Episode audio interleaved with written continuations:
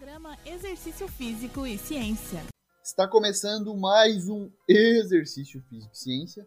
Sou o Fábio Dominski e esse é o programa de rádio e podcast que trata de exercícios a partir da visão científica.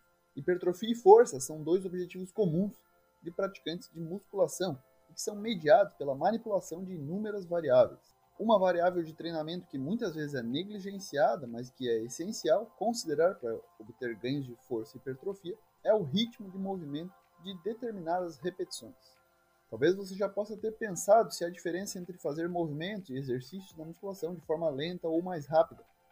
Essa é uma variável que se chama cadência e indica a velocidade de execução e é considerada de extrema importância para a obtenção de resultados, pois aumenta o tempo sob tensão dos músculos. Mudar o ritmo do movimento durante as fases excêntrica e concêntrica pode influenciar as variáveis agudas do exercício, que formam a base para mudanças adaptativas crônicas ao treinamento de resistência. Em revisão sistemática com meta-análise de 2015 publicada na Sports Medicine, foi encontrado que tempos de meio segundo até 8 segundos por repetição resultam em hipertrofia similar, de acordo com os estudos analisados. Embora deva ser notado que eles não controlaram a duração de fases do movimento excêntrico versus concêntrico, tornando difícil tirar conclusões definitivas. A relação entre força e velocidade na musculação pode determinar a magnitude dos ganhos em força, potência e hipertrofia. Um estudo de revisão recente publicado na Strength and Conditional Journal por pesquisadores da Universidade de São Francisco investigou o efeito do método superlento nos ganhos em força, potência e hipertrofia. Você já ouviu ou fez na academia um método super slow? Consiste em fazer repetições super lentas, pelo menos uma das fases do movimento, dura aí mais que 10 segundos ou 14 segundos para a repetição completa. Repetições tradicionais duram no máximo 4 segundos, considerando as duas fases do movimento, concêntrico e excêntrico. Já as repetições lentas envolvem a realização de uma das fases do movimento entre 2 e 6 segundos ou 13 segundos para a repetição completa. Os resultados do estudo sugeriram que iniciantes respondem de forma positiva aos três tipos de repetições, Porém, como esperado, repetições mais rápidas resultam em maiores ganhos de força e potência, lembrando que a potência é força vezes velocidade.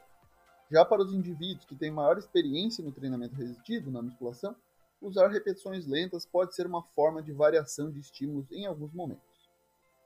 Protocolos de repetições lentas e também super lentas promovem um estímulo de treinamento mais seguro durante a recuperação de lesões ou na reabilitação. Essa estratégia pode também facilitar o uso da conexão mente-músculo, aquela caracterizada pelo foco interno no exercício, com total atenção focada na ação muscular, na contração dos músculos. Falamos sobre isso no programa 86. Confira lá. A evidência mais recente sobre o tema do programa de hoje foi publicada no final de maio de 2021, também na Sports Medicine, uma renomada revista científica, e uma revisão da literatura foi realizada na temática. Nem os tempos de movimentos lentos nem rápidos isolados são mais eficazes para a hipertrofia muscular. Esse foi o principal resultado dessa revisão, mas parece que o mais favorável é uma combinação de movimentos excêntricos mais lentos emparelhados com movimentos concêntricos mais rápidos parece ser mais efetivo.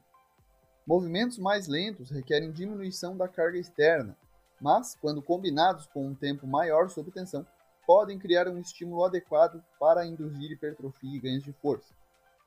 Velocidades concêntricas mais rápidas são frequentemente consideradas como um estímulo melhor para adaptações neurais e maiores ganhos de força, mas aumentar o tempo excêntrico sob tensão pode ajudar a promover hipertrofia muscular, afetando indiretamente a força sem afetar adversamente as adaptações neurais. O ponto interessante desse artigo são as recomendações práticas que os autores, baseados nas evidências, fazem. Primeira, o tempo sob tensão ideal para ganhos de força deve estar entre 2 e 20 segundos por série. Já para o treinamento de hipertrofia, o tempo sob tensão ideal para uma série deve ser entre 20 e 70 segundos. No entanto, o tempo sob tensão ideal para objetivos específicos de treinamento também pode depender da experiência na musculação, do tipo de exercício utilizado da amplitude de movimento, bem como do nível de fadiga durante as séries e durante toda a sessão de treinamento. Então, quem deve fazer repetições mais rápidas na musculação? Quem precisa disso. E isso pode incluir atletas que precisam de ações com força em alta velocidade, como jogadores de basquete, futebol e levantadores de peso. Esse foi mais um Exercício Físico e Ciência. Lembrando que todos os nossos programas estão no Spotify, no Google Podcasts, na Amazon Music e no Apple Podcasts. Um abraço e até a próxima.